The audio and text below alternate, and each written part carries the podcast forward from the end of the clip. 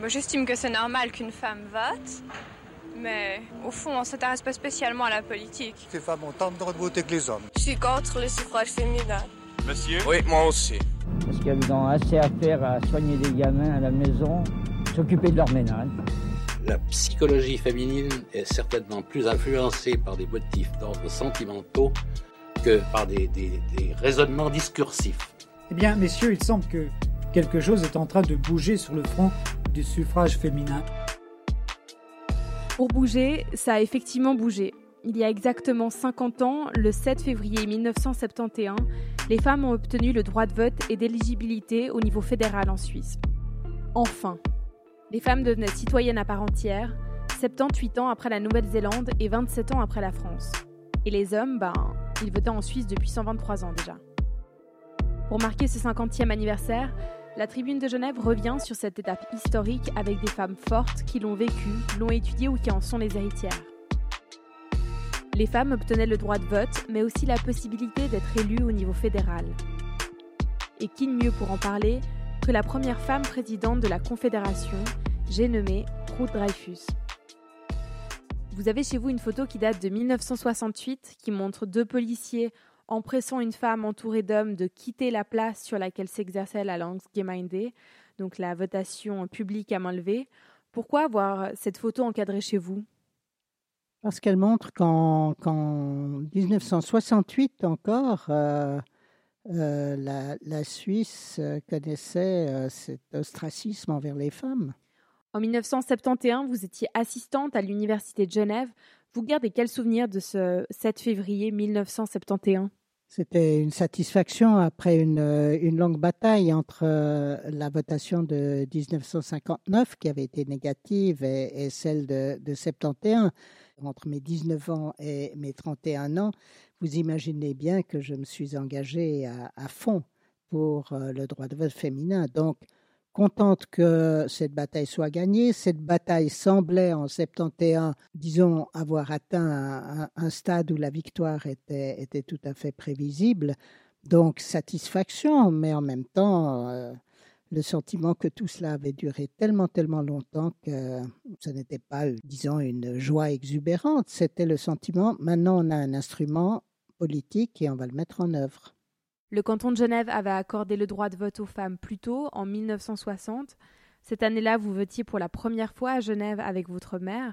Vous pouvez nous raconter comment vous avez vécu cette journée? Donc moi, j'ai pu voter à, à, 20 ans au niveau cantonal et communal. Et euh, effectivement, j'ai été votée, euh, moi 20 ans, ma mère euh, 55 ans, les deux pour la première fois. Et là, ça paraissait clairement comme le scandale que ça avait été. Ma mère qui m'avait tout appris, ma mère dont je, connaissais l'intelligence, l'engagement social, etc., avait été privée de droit, euh, je dirais, à l'égal des enfants des criminels condamnés pour une lourde peine et euh, également des malades mentaux privés également de droits de droits civiques. Quelque chose qui, Dieu merci d'ailleurs, a été annulé euh, à Genève de nouveau euh, dans un acte pionnier tout tout récemment. Hélas, ma mère est morte peu après et qu'elle n'a donc jamais joui de droit euh, de citoyenne à part entière au niveau de la Suisse. En 1993, c'est l'élection de tous les rebondissements. La socialiste Christiane Brunner, à qui on doit la première grève des femmes en 1991, est candidate au Conseil fédéral, mais une vraie campagne de diffamation débute contre elle. Une lettre anonyme prétend notamment qu'il existe des photos d'elle dansant nue sur une table. L'Assemblée fédérale élit à la place un homme, scandale, des milliers de femmes crient leur colère à Berne et dans tout le pays, et sous la pression, Francis Matet finit par se retirer. Finalement, au troisième tour, c'est bien une femme qui est élue, elle s'appelle Ruth Dreyfus, elle deviendra la première femme présidente de la Confédération en 1999. Vous avez dit au cours d'une interview accordée au journal Le Temps en 2007, J'avais été élue parce que j'étais une femme. Est-ce que la pression de la rue à l'époque était trop forte? Le Conseil fédéral pouvait plus euh, faire la sourde oreille? Il a quand même fallu euh, la grève des femmes, euh, il a fallu euh, deux manifestations, l'une lors du premier tour, si l'on veut, lorsque Christiane Brunner n'a pas été élue, et la deuxième fois, lorsque nous étions toutes les deux candidates dans une belle complicité d'ailleurs. Donc oui, bien sûr, c'est la pression qui a permis cela. Euh, et, le sentiment que, effectivement, après euh, une première euh, conseillère fédérale, Elisabeth Kopp, un conseil fédéral composé uniquement d'hommes ne correspondait plus à, je dirais, à l'image que celui-ci voulait donner lui-même aussi. En attendant d'avoir trois ou quatre femmes au Conseil fédéral, je m'engage à porter au Conseil fédéral du meilleur dont je suis capable les problèmes auxquels vous êtes confrontés et la vitalité, la vitalité dont vous avez fait preuve aujourd'hui. Merci. Vous disiez d'ailleurs le, le, jour de votre, euh, de votre élection, en attendant qu'il y ait trois, voire quatre femmes au Conseil fédéral, on y est aujourd'hui. Ça vous ravit? Bien sûr. Lorsque j'ai dit que j'avais été élue parce que j'étais femme, je voulais souligner le fait que, le, que d'avoir été élue en tant que femme, parce qu'il fallait de nouveau une femme au, au Conseil fédéral, n'avait rien d'humiliant. On pouvait considérer que le fait d'être une femme alibi, comme on disait à l'époque, c'est-à-dire euh, quelqu'un qui est élu en fonction justement de, son genre, euh, n'était pas euh, pleinement élu. Et je n'ai jamais considéré cela comme ça. Au contraire, j'ai milité et je continue à militer dans, certains domaines pour des quotas féminins et j'encourage toutes celles qui à ce moment-là accèdent aux, aux, responsabilités, de ne pas considérer cette élection comme une élection alibi, mais comme une élection euh, pleinement légitime, pleinement valable et qui va euh, tout simplement les pousser à, à, montrer que le fait que les femmes aient été si longtemps exclues des postes de responsabilité ne faisait pas de sens. Dans la même interview, vous avez dit Depuis l'Antiquité, une femme est réputée penser avec ses ovaires alors, on veut vérifier l'effet des œufs sur le fonctionnement de l'ensemble. On pose sur une femme des questions qu'on ne poserait pas à un homme. Si elle a de l'autorité, on la soupçonne d'avoir mauvais caractère. Si elle est endurante, on la croit têtue. Et on s'intéresse à sa vie sexuelle. Et au sujet de la défaite de Christiane Brunner, vous disiez Je ne suscitais pas les mêmes fantasmes et donc pas le même machisme virulent. Est-ce que les mentalités ont changé en politique à ce niveau-là, où les femmes ont dû continuer à s'adapter et à coller aux attentes des hommes? Je crois que les, femmes revendiquent justement, à raison d'ailleurs, leur diversité, la multiplication de, euh, de leurs expériences. Et je ne pense pas qu'elles euh, s'adaptent. Euh, et d'ailleurs, si vous regardez maintenant la salle du, du, Conseil national, par exemple, et même celle du Conseil des États, vous verrez que euh, ces salles ont, sont chatoyantes maintenant de couleurs alors qu'elles étaient euh, gris sur gris il y a, encore 50 ans.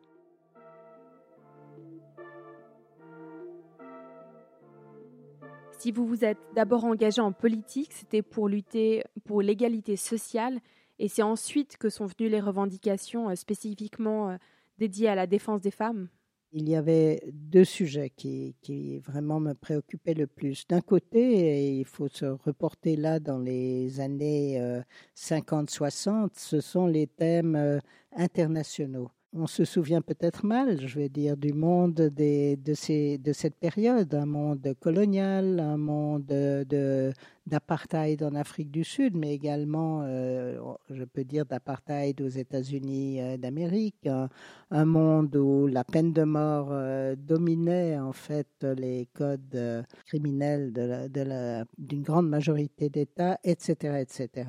Donc, je dirais que L'international m'a beaucoup, m'a beaucoup mobilisé, y compris la guerre du Vietnam, euh, la guerre d'Algérie, donc toute une série de, de, mouvements auxquels j'ai été euh, très étroitement associée, où j'ai été très active. Et puis l'autre, euh, l'autre élément, c'est vraiment des questions d'égalité en Suisse. Euh, J'entends d'égalité entre euh, des personnes euh, défavorisées, des travailleuses précaires, des, migrants, le statut du saisonnier, etc. C'est pour ça d'ailleurs que mon engagement politique s'est très très vite complété par un engagement syndical. J'ai rencontré au fond le, féminisme dans sa dimension actuelle, parce que bien sûr, pour le suffrage féminin, euh, c'était tellement évident qu'il fallait bien se mobiliser pour, mais le féminisme, le mouvement de libération des femmes, les nouveaux thèmes qui touchent aussi davantage à, à l'égalité au quotidien, je ne l'ai retrouvé que lorsque j'étais très engagé au syndicat et que ce nouveau mouvement est venu, je dirais, euh, féconder aussi le mouvement syndical euh, par euh, ses connaissances et, ses revendications. Et j'ai, aidé à bâtir les ponts, si vous voulez, entre le mouvement féministe et le mouvement syndical. Et après, ça s'est traduit au niveau fédéral par des actions très concrètes comme l'introduction des bonifications pour les tâches éducatives, le splitting des rentes. C'est à travers aussi euh, ces mesures-là qu'on change le quotidien justement des femmes concrètement dans leur, euh, dans leur foyer, dans leurs économies la dixième révision de l'AVS qui répondait aux besoins d'autonomie des femmes mariées, qui répondait à la, aux besoins de reconnaître les tâches euh, éducatives et qui reconnaissait aussi euh, la nécessité d'améliorer les rentes pour les hommes et, pour les femmes, euh, a été un moment très très fort de cette union entre le mouvement féministe et le mouvement syndical parce que la dixième révision de l'AVS, elle n'est pas sortie de la cuisine du Conseil fédéral, elle est sortie d'une alliance euh, syndicale et féministe qui a proposé son propre modèle et je dirais qui l'a imposé dans un certain sens au débat politique et finalement à la décision. J'avais contribué à lancer ce projet en étant en dehors du, pouvoir politique, si vous voulez. J'ai eu la, chance de pouvoir ensuite euh, en poursuivre la réalisation et la mise en œuvre euh, en étant conseillère fédérale, en responsable de, de, de, ce secteur. Ce qui a suivi ensuite, c'est toute une série d'abord de révisions des lois, parce qu'on avait des lois qui étaient directement discriminatoires. Ce qui a euh, également suivi, c'est la possibilité de changer dans l'administration publique la place des femmes et de promouvoir alors des vieilles, vieilles, vieilles revendications comme le congé maternité, euh, pour ne citer que l'un qui a été pour moi 30 euh, ans de, de lutte, si on peut dire. Cette année, l'histoire parlementaire de notre pays sera marquée d'une pierre blanche. La présence de la première femme à siéger au Conseil des États, Madame Lise Girardin, représentant la République de Genève, a aboli une tradition datant de 1848 qui ignorait les femmes en matière politique.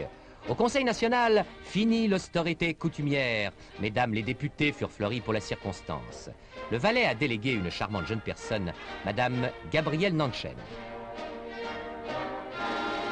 Lucerne, une avocate, maître Josie Meyer, un des 33 docteurs en droit figurant dans les travées. Schwitz, Elsbeth Blunchy, qui est non moins élégante que ses collègues. Je vous voyais réagir. On parle effectivement plus de leur tenue et de leur posture euh, qu'autre chose. Oui, effectivement, c'est curieux. Euh, je n'imagine pas tellement euh, que l'on commente ainsi la présence d'hommes dans, dans, le Parlement. Ce qui me réjouit par contre, c'est la reconnaissance des compétences professionnelles aussi, hein, et de signaler au fond à quel point ces femmes sont des pionnières, pas seulement en politique. Hein. D'imaginer que Mme Blunchy-Steiner n'est que la 33e avocate reconnue dans un pays où, il y a 50 ans plus tôt, une femme avait été interdite de plaider malgré son doctorat en droit. Euh, parce que, alors que des hommes, même sans formation, pouvaient plaider devant les tribunaux parce qu'elle était une femme. Euh, euh, le cas de Madame Spirit Kempin est un, cas qui montre à quel point, lentement de nouveau, mais les femmes ont fait un, un chemin et cela est reconnu là par l'évocation des titres professionnels et des expériences de ces femmes, de ces onze premières. Depuis le Parlement se féminisme, mais la parité n'est pas encore gagnée. Au Conseil des États, le taux reste assez faible, environ 26% de femmes. Au Conseil national, on est à 42% depuis 2019. Sur l'ensemble des, parlements cantonaux, cette fois en Suisse, on estime que 30% des sièges sont occupés par des femmes.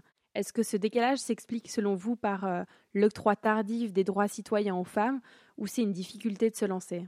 Pour beaucoup de femmes euh, qui ont en particulier, par exemple, des responsabilités familiales et une carrière professionnelle, ajouter encore euh, un engagement politique au niveau de la commune, du canton, euh, en particulier dans des délibératifs ou des parlements, est, souvent une charge très lourde.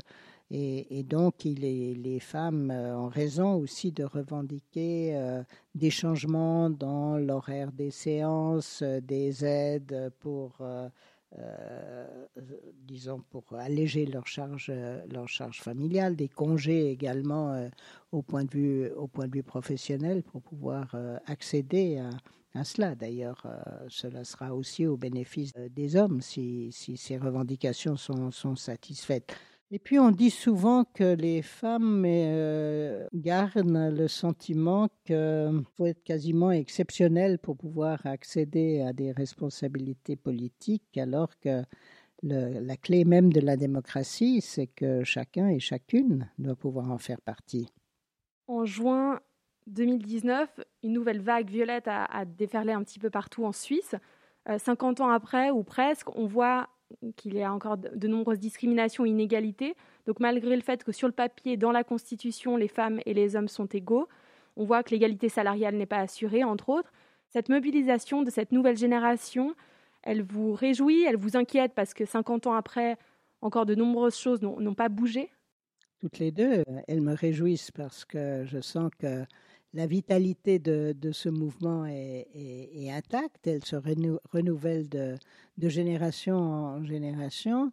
Euh, et que les thèmes nouveaux qui apparaissent euh, me paraissent euh, également très, très importants. Bien sûr, l'impatience que j'ai ressentie il y a 50 ans, enfin, et le sentiment que tout cela va trop durer, je continue à l'éprouver aujourd'hui, mais avec plus d'optimisme.